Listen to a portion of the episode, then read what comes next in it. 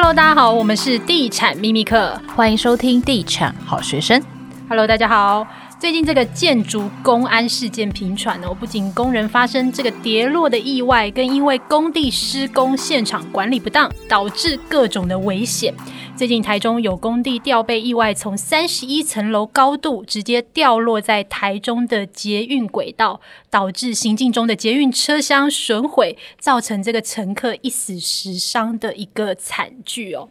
在面对接下来的建筑工程开案量暴增，又必须急着赶工交屋的状况之下，工地的安全风险呢相对提升。而最近我有看到这个《天下》杂志有篇报道写说，根据劳动部的职业灾害给付统计哦，以整体来看哦，台湾去年哦全年就有三百二十人因职灾死亡。其中营建业就占了一百五十六人，比例将近五成哦。到底工地的安全该如何避免憾事发生？好的工地又有哪一些施工的安全 SOP 呢？这一集同样邀请到李仁豪律师跟莫国珍建筑师一起来聊一聊哦。Hello，两位。Hello，大家好。Hello，大家好。好，那我们先请教一下建筑师好了。是是。一般施工风险比较高的营造作业是哪一块呢？呃，其实营造作业我们大家可以分地面下跟地面上两件事情。那地面下其实我们在呃做所谓的地下工程的这个工作同仁，其实也是蛮危险的哦、呃。他的工作环境很差，那有的时候在灌连续壁的时候，基本上不能停，呃，等于是二十四小时要作业的情况下，其实在这个呃长期疲劳的过程中，或长期没有休息的过程中，确实在施作上会有一些危险。那地面上就变成说，像我们常讲，假设高空作业。哦，像目前我们常看到的，呃，比如说鹰架，好，鹰架的这些呃师傅在做模板，在做这个外墙的过程中，其实呃鹰架的这个施工，你说安全吗？当一个大风来吹的时候，其实假设鹰架搭架的过程中有一些的疏失，或是高空作业它的安全绑扎它没有去做好，这个一呃一出事，基本上都是零跟一的问题。嗯、那高空作业像呃我们常在台北市或都市区的时候，比如说钢骨大楼。那钢骨大楼的做法，其实基本上，呃，在做的过程中是没有鹰架的。好，在叠在这个钢骨搭建搭架过程中是没有鹰架的，所以基本上所有的人员，他等于是裸露在这个钢骨上作业。哦，等于像空中飞人一样，像技术这个好像蜘蛛人一样概念。所以如果他的高空的这个安全作业没有做好，哦，说实在，这个也都是零跟一的问题。这个跌落下来，基本上，呃，都是非常严重的一个伤害。哦，那建设公司一般来说会如何避免工地有公安事件的发生？它会有哪些预防的措施？像我们常常去，有时候去参观一些建案，它可能是在施工中，它墙上都会有一些安全守则之类的。是，是，是，是，那他会做哪些事情呢？其实建设公司通常会呃，第一时间他要找比较优良、呃有有规模的，或或是这个信誉信誉好的营造厂哦，这个所以对建筑工程，他就是一个呃业主，那发包，所以他找专业的建筑师跟专业营造厂相关技师。那真正的营造厂，他要负责现场工地安全，他当然会有很多教条式的一些一些宣导，甚至会在处罚上来讲，比如说你如果呃没有戴安全帽，罚五百块；如果现场没有绑安全锁，罚一千块。这个东西都是在呃罚则上要求。但说实在话，我觉得有时候我真的是觉得。光看台湾跟日本在工地的这个现场而言，我我认为一件事，有的时候我们这些工程的从业人员也必须要很尊重自己跟珍惜自己啊。因为像我们在现场，呃，不管在做的过程中，我们我们的经验常遇到很多高空作业，是我们是看的很多师傅是一劝再劝的不绑安全带，哦，他们都很有经验，那很呃，那其实我们每次看到腿软，不是因为我们在高空作业，而是当我们在高空作业看的对面的这些师傅没有绑安全带的时候。我真的很怕在我面前掉下去一个人，哦，这个恐惧感比比比真的是实际上摔下去还让我更更担忧。那工人的素质就变成说，如果今天他们在意自己，那他们就会做很多的安全措施。但有时候台湾一直活在一个经验至上的过程中，那他们会觉得这些安全的措施会造成他的行动不便。然后另外就是他们来赶工赶时间，他们会觉得他影响他工作的速度。那这个反而我才我觉得还是要从我们从业人员本身。对自身安全跟尊重、珍惜自己为出发点，罚则其实都没有办法完全的这个这个预防。所以，像很多公安事件，可能出事的反而不是没经验的菜鸟，而是经验很丰富的老鸟。哎，真的，我们常说，我最我最常跟朋友讲说，就是那个淹死的都是游泳选手。对不对？因为你不会游泳，你不会去摸水，那你很有经验，就会觉得这个没问题，没问题。那我当然，我觉得工程意外，比如说，如果真的是有呃有高空作业，呃有一些杂物堆掉下来打死人、砸到人，当然这个就是天选的。可是我觉得，常常很多高空摔下都不是真的没有经验跟年轻的，嗯，很多都是很有经验的师傅哦，他可能就会觉得这个他的动作很凌厉啊，那搬东西很多，所以他可以一次搬很多。那只要稍微一不一不慎的时候，就会变成好你超载工作导致重大的一个伤害，这样。嗯，那如果是个建案的工地发生这个公安事件，标准他们处理的顺序流程大概是会怎么样？呃，当然在台湾第一个发生公安事件，我觉得如果没有被媒体发布出去，当然这件事就会呃正常，就是反正工地自己申报给相关主管机关。那第一件时间呃一定暂时就会先被停工了。要停工，呃，所以我讲停工就是所有伤亡的问题。哦，一有伤亡的问题，第一件事工地就会暂停所有作业，然后当然就开始检讨所谓的呃这个所有的这个施工计划啊，建造计划里面有没有任何的这个该执行未执行，该督导未督导。那这件事过完之后呢，当然呃就会重新再宣导工地的这个所有的正常的一个施作的一个过程，就很像我们在部队当兵，只要出了什么意外，就会重新再教育大家一次。哦，当然我还是想回来一个点，教育大家过程中自己要，我常觉得自己要受教。哦，因为我觉得当自己不在意这件事的时候，多少旁边，因为毕竟管理的人没办法跟着你，师傅在旁边。好，那再就是所有的小包小包的这些老板们，也必须要一直勤前教育、之前教育，然后一直要叮咛自己的师傅。我在做的过程中，其实只要你自身受伤，整个工地就会被你影响。哦，那整个这个公安事件一发生之后，其实会对未来的工作更严格，因为只要政府发现了这些事情之后呢。呃，可能我们的民代啊，或是我们社会的舆论、媒体的报道，它就会定出新的规范。那新的规范一做来，一下来之后，其实会让所有的从业人员更复杂哦，所有都是资本、资本的这些教条，会让大家更难做。嗯，那我想请问一下李律师哦，通常这个如果遇到这样公安事件，建商跟营造厂会有任何的法则吗？是，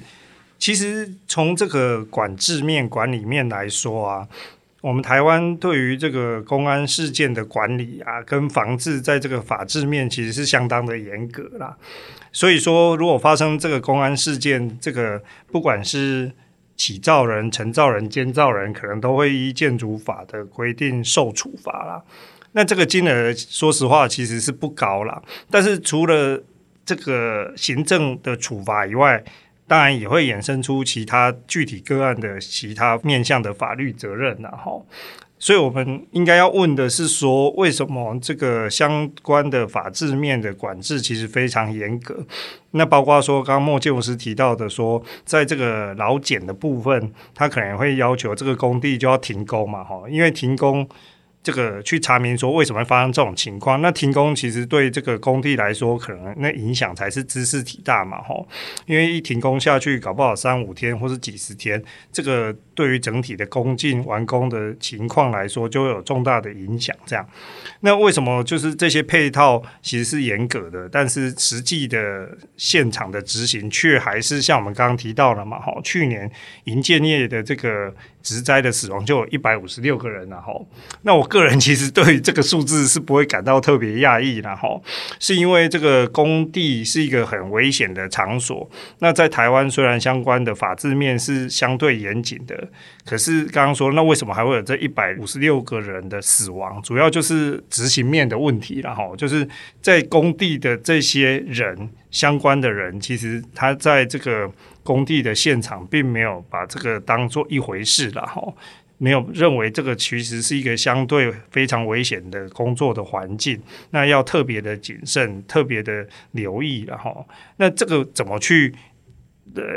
把他们的这个执行面可以真的把它落实到说大家重视这件事，然后真正才能减少这个伤亡，可能就是大家要思考的问题这样。那我想要在这里追问一下李律师，因为这种事件啊，被政府勒令停工，是建设公司可以延迟交屋的一个原因吗？哦，这种公安事故当然大概被认为说这是可归责于这个建商的情况才会发生的这样子的一个多数，大概这个没有什么悬念啊，大概几乎所有的会公安大概都是因为这个。建商的因素、营造厂的因素，这个大概是毋庸置疑的。然后，所以当然这个建商就不能以这个作为一个可以合法延长工期的理由啦。嗯，OK。那我想要再问一下莫建筑师，那如果是这样子的话呢？好的建商啊，他通常会如何去要求跟管理工地？有没有什么 SOP 的流程要去遵守？那我们一般购物客的话呢，可以从哪一些面向来判断这个工地管理的状况到底好不好？呃，其实最近有个趋势是慢慢，呃，很多知名的建商或者上市柜这样，其实开始拥有自己集团内部的营造厂。哦，也就是变成说，所有的管控从外部发包变成内控的概念。哦，那我觉得这件事情其实是很多建商开始在意，第一个营造的品质，再是营造的呃稳定、人力稳定，还有价金的稳定。那我觉得这三件事都是呃工程品质综合表现的一个关键的一个要点呐。因为当呃，如果全部都是用外包的方式，价钱一一浮动很变化很大的时候，其实对于建商的利润，它的这个金流有影响的时候，它当然会造成在选择上可能会输呃稍微做一些一些调整。那如果自己的内部的这营造厂，我觉得相对它的这个人员管控，它的教育训练会非常的符合它的企业精神。那你说有没有 SOP？其实我们也遇过很多的业主，本身甲方建建设公司，呃，每天都会有人去工地。哦，所以我常常觉得像类似工程的呃公共工程三级品管，它会是一级的，比如叫营造厂自主管理；二级是监造去做所谓这些督导哈、那再来是三级就是呃建设公司或是所谓的公公部门机关甲方哈、自己会派员去督导。那我有遇过真的像我们呃常服务的业主是每天他都会派他公司的所谓的公务去现场巡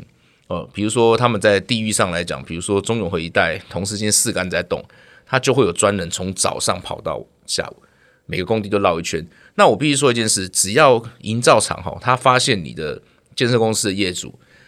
都会来看，他其实多多少少会看盯金。嗯，这个盯金不是说他真的平常会偷懒，而是他会严格的呃，从他的营造厂的大包发到小包，他会开始去盯，因为业主来了，发现问题就会扣钱嘛。那这个东西就变成说，所有人都很认真、都很勤快的时候，这件事就会降低他的意外。那我也比如说，就像刚刚李律师讲的，所有的在现场作业的从业人员，如果自己把自己管好，我常讲说，人生就很像螺丝钉理论。如果你每天把自己锁紧，你就不会造成其他螺丝松动的时候要大家一起锁。那这是我觉得我们认为的 SOP，比如说类似三级品管制度，从甲方的这个督导管理，到建筑师的这个法定建造，到营造厂的自主管理，如果都能够自我要求到，我相信。呃，除非天灾，不然人为的舒适会降到最低。哎，这个我补充一下了哈，国内有一些比较重视这个品质、施工品质、重视公安的这些营造厂，他们通常的每天的做法就是说。每天一早上来上班的时候，会有一个所谓的教育，对行前教育，那他们把它叫做这个工具箱会议啊，就他会有一个工具箱会议，然后可能就是把说这这些工人他今天要做的工项是什么，那每一个工项到底要有什么样子，在这个公安上要注意什么事，就会做一个宣导啦。那宣导完要签名啊，那有一些营造厂可能怕这个工人会不会前一天这个有宿醉、有喝酒、熬夜的情况，所以有时候还会说，那你要在这个。工具箱会议之前或之后就要走一个这个一个这个斜线还是什么？看你走路稳不稳之类，对，对，有各种方法了哈。所以其实这个就是要不要做而已了哈。那要怎么去做，有要怎么去管理到位的一个问题，这样是是。所以购物客可以判断的方式，第一个就是先看这个建设公司有没有。派人定定期去监工嘛。第二个就是可以观察说，哎、欸，这个工地早上有没有这个工具箱的会议？那这个工地的整洁程度可以作为一个判断的依据吗？我我们常去很多建案参观，啊，有些工地真的是乱到不行，然后阿鼻跟槟榔渣放在一起，啊，有些工地就真的整理的非常整齐。其实我觉得这件事是最容易判断是，如果一个工地非常整齐，这件事基本上你说这营造厂好不好，它一定是好的。嗯，因为我觉得一个工地要干净，是不可能靠管理让它干净。而是所有的从业人员都非常自主的照顾你所有周围的环境，然后整理好。像我曾经在非常知名的营造呃也工作过，那个其实我们是工程师，我们上班七点半到工地，八点主任就叫我们集合开工程师的会议，那开始点名所有的这个，就像刚刚李师讲的工班。那工班完之后呢，开始到了五点要收工的时候，所有的工班会把他的工作区域范围打扫好之后。然后我们的这个现场安卫的这个工程师就开始督导巡逻，只要不及格就是扣钱。就罚而且罚超重的，而且可以累罚。那也就是说，像我们常常觉得，如果到营造厂非常干净的情况下，我觉得工程品真的不会太差。那如果你看到工地乱七八糟、很脏的，我也必须讲，你要期待它工程品质很好，真是很困难。呃，我觉得你可以说一个非常凌乱的人，他他他就像是一个艺术家一样，然后可以把东西做好，这种少之又少。因为因为我觉得工地就像部队一样，一个没有纪律的工地，就像没有纪律的部队，怎么可能会打出一个好的仗？这样。嗯，其实房子是很多人共同的作品嘛。那诶，这个施工的品质到底好不好？到底跟谁最有关系？是建设公司、营造厂、建筑师、工地主任，还是施工的工人？嗯，我先分享一下我的想法。呃，我觉得其实工地品质要好，我觉得真正的关键，真正的关键，这个执行现场最大的空，我认为还是这个营造厂本身它的施工管理。那当然，本身的施工管理当然会呃奠基在他找来这些下面的员呃工人或者从业人员到底本身的素质够不够好。那我觉得再来就是建设公司本身，它对于这个所谓的价金，比如说如果它是非常将本求利的，那在所有事都是以价格为主，好低价就能优胜的，那我认为在这个过程中再去要求营造厂是有点困难。哦，比如说营造厂没有拿到合理的利润，没有拿到该有的时间。他非要这样子去做，然后达成好的品质，我觉得非常困难。那建筑师当然也很重要的是，在你规划过程中，你是不是有把这所有的图面跟结构这些图面都做到很、很、很整洁、很完整？那还有就是说，你做了很多很复杂的造型，图量够不够完整，让施工厂可以去发展出现现场的制造图？还是说你只是画了一个很像的样子，然后图很粗糙就叫营造厂？那在估算上来讲，营造就会可能呃漏了项，漏了量。那当然，未来发包之后，这个价钱发现做一做发现不够的时候，再去跟建设公司要，一定也要不到。那这个东西就相对会变得很粗糙。所以我觉得，从你建筑师在设计过程中，你有多少能力去表达你设计的完整，你就应该做多少能力的图，而不是说到处去拼凑一个很漂亮的外观，可是实际上你没有这个细部，导致营造厂无法实际的照图施作。那建商在发包过程中就会有漏项漏量，然后最后就会产生很多的瑕疵。对，所以我觉得刚刚这个问题是真的。我觉得我们真的是一个团队在营建业去做，所以如果每个人都像每天早上起来把自己拴紧，这整个工地就不会出问题，品质也不会差太多。对，那李律师你觉得呢？是，这个施工品质哈，因为我们现在讲的是。一个盖好一个房子的施工品质，然后，然后盖一个房子其实有各种不同的构零件，然后有一些是这个机电，就是设备的器材的品质，然后啊，有一些我们刚刚讲的应该主要是指这个土建嘛，哈，就是这些钢筋混凝土构造起来的一个房子嘛，哈。那像这两种的这个品质的认定就不太一样嘛，哈，因为如果机电这些又涉及两个，一个是原来那个制造商做好那个。在工厂里面做好的那个设备有没有做好？那第二个层次就是，那把它搬到现场以后，它跟这个在现场的组装一些这个。界面有没有把它拉好嘛？吼，这就是这个是设备的有没有品质到位的一个问题啊。至少两个层次。那以工地现场的这些土建的实体的施作来说啊，就会比较像刚莫建筑师提到的，这个品质要好，可能就是在这个从一开始的建筑师的设计到这个施工厂商要把这个按图施工把它完整设计好有关嘛？吼，包括说这个材料的部分的品质是不是适合？那以及这个可能就是建筑师在一开始就要先定位好。那再来就是这些如果都没问题以后，那现场的话，营造厂没有好好按建筑师的规划去把它按图施工起来，那这个更是一个复杂了哈。因为我们这个盖一个这个土建的部分、构造体的部分有很多是隐蔽部分然后啊，那个 隐蔽部分的问题就是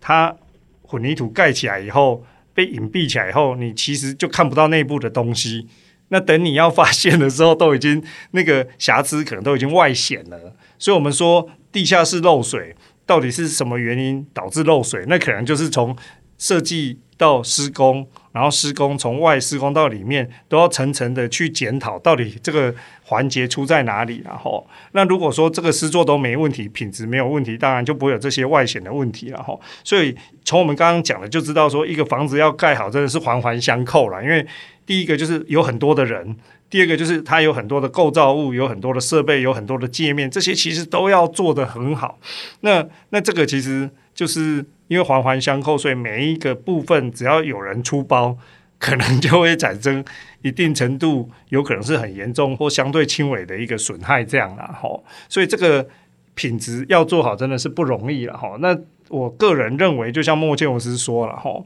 台湾现在为什么出现那么多，包括公安的问题，或是这个施工品质的问题，其实有一个很严重的前提的。情况就是说，我们不重视专业了哈。以营建产业来说，就是根本现在的。大学的毕业生，现在的年轻人根本不可能想要去工地嘛。那从我们刚刚讲的就可以知道，说工地的一个这个品质的落实是一个非常重要的一个环节嘛。吼，那没有一个好的人，当然就没有一个好的工地最后被完成的可能了。吼，再来就是这个市场的机制啊，为什么年轻人不去？就是一方面就是没他觉得这个社会地位可能不好，那再来就是他觉得这个。没有投入的价值，那这个当然除了社会地位还在，就是最实质的这个经济口袋的这个收入的问题嘛。哦，那我们台湾其实对这部分的这个专业人员的这个重视，以及愿意给他的这个相对的薪资水平，其实也都有待改善啊。好。那我这边想请教一下李律师哦，通常这个公安的个案算是凶宅吗？建商应该要主动告知吗？因为我突然想到，我上次去日本看一个新房子哦，那个建案它曾经有发生过公案，但是因为后来工人送到医院治疗了之后，休养了一阵子才离世的，所以其实他不是在现场就离世。但日本人觉得还是要诚实告知每一个购物客，那其实跟台湾的文化就不太一样哦。台湾通常都不会主动告知，是好像我们在台湾，以大家可以理解的，就是我们没有听过建商有主动告知这个在施工的过程中有出现工人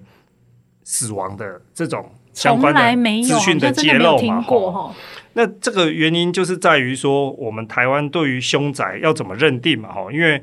呃，我们可以理解说，如果是凶宅的话，可能就有一定的揭露的义务了嘛，吼。那台湾对于凶宅的定义，主要是来自于说，这个我们是把它限缩解释啦，吼。就你这个房子是凶宅的前提，可能是必须是这个是专有部分啊，嗯，而且是非自然死亡嘛，哈。那当然，公安就是非自然死亡，这没问题。所以问题是争议是出现在那是不是专有部分啊，哈。所以施工过程中，因为没有那个特定的专有部分，然后那但是你说在会不会在施工的时候是在特定的专有部分不小心这个发生意外？某一户里面，比如说他摔下来在一楼的这个哦，一楼的庭院就没办法，因为因为这个没有专有，没有专有。对，好，那如果露台是不是约定？专用，定专用算不算？算对，或是说真的就是在专有的房子里面施工，因为这个也是很常见啦。因为你只要稍微用什么 A 字梯，再弄一些天花板上的东西比较高的，其实都有可能，或是不小心触电之类都有可能发生这种意外嘛。吼，但是这个在台湾确实最后结果呈现就是这个揭露都很少这样啦，因为建商可能就是。他就会把它解释成，其实都不是在专有部分发生的这样了哈。所以不管是施工过程中发生在我们刚刚讲的这个专有专用的露台，或是甚至专有的空间里面的施工产生这种意外，其实我们比较少听到说这个建商有做这部分的揭露了哈。那当然，这个凶宅要被揭露，一方面是考量说这个。呃，我们的民族性嘛，哈，我们觉得是不是会有一些这个是阴影存在嘛，哈，在这个空间上的阴影。但是我们认为，如果从另外一个层面说，它其实也是一个这个施工品质的一个观察的指标嘛，哈，因为你这个工地越少发生这种情况，表示说这个整体的施工品质应该不会太差，这样了哈。那相对的，常常发生在那个施工品质也比较难被期待，这样了哈。所以。这个其实之前台北市政府在这个科比市长任内的时候，曾经也有要做所谓的这个，也是因为当时的一些个案发生的情况，所以这个当时他们还要推动所谓的这个公安地图，就是说有没有哪里发生公安？对，就是把发生公安的在这个 Google 的地图就可以把它标示出来了哈。但是当有这个想法的时候，这个就反对的声音出现了，这样了哈。就会觉得这个是兹事体大，那当然就是房子都不要卖了，工地都不要做了这种声音了哈。后来似乎也不了了之了哈。所以这个曾经有过这种讨论，那看起来最后并没有执行出来说把这个事情要让这个不管是消费者或是社会第三人认为有兴趣的都可以。就是按图索骥去找到这个资讯，目前看起来是没有这样啊。嗯，所以我事后如果知道这个工地发生了意外，我可以主张解约吗？那我们刚刚说的嘛，哈，如果说今天这个工地的意外确实是在这个非专有部分嘛，哈，非专有部分，不是你家后来买的那个室内的空间，可能就比较比较难一点，比较难啦，因为会被认为说这个不是所谓典型的凶宅这样了哈。但是就如同我们刚刚讨论的，如果真的刚好在施工过程中，这个有工人啊死在罹难在你的这个专有部分啊。也许就是要看具体的情况，是不是会产生这个一定程度的价差？这样搞不好，这个价差被认为说这个足够到影响这个当初你买卖的意愿以外，也买卖那个价金的这个具体的比例的话。也许搞不好有这个机会哦，哈，嗯，但只是我们现在实务上也比较少见这种情况啊，哈。OK，我来补充一下，刚刚李律师说的这个这个职灾地图啊，其实现在那个劳动部的职业安全署呢，它其实是有一个重大职灾的公开网，那在这个网上呢，其实它就是有一个呃全台湾的地图，那你点进去之后呢，是可以看到就是诶地址。然后发生了什么灾害？那受灾人数有几人？然后也可以看到，就是关于这一个就是呃灾害事件的一些相关讯息。所以如果大家有兴趣的话呢，也可以去上面找找看，就是你想关注的这些资料。嗯，好，这一集也非常谢谢建筑师跟律师来上我们的 Podcast 频道。谢谢。好，那我们就下一集再见喽，拜拜，拜拜。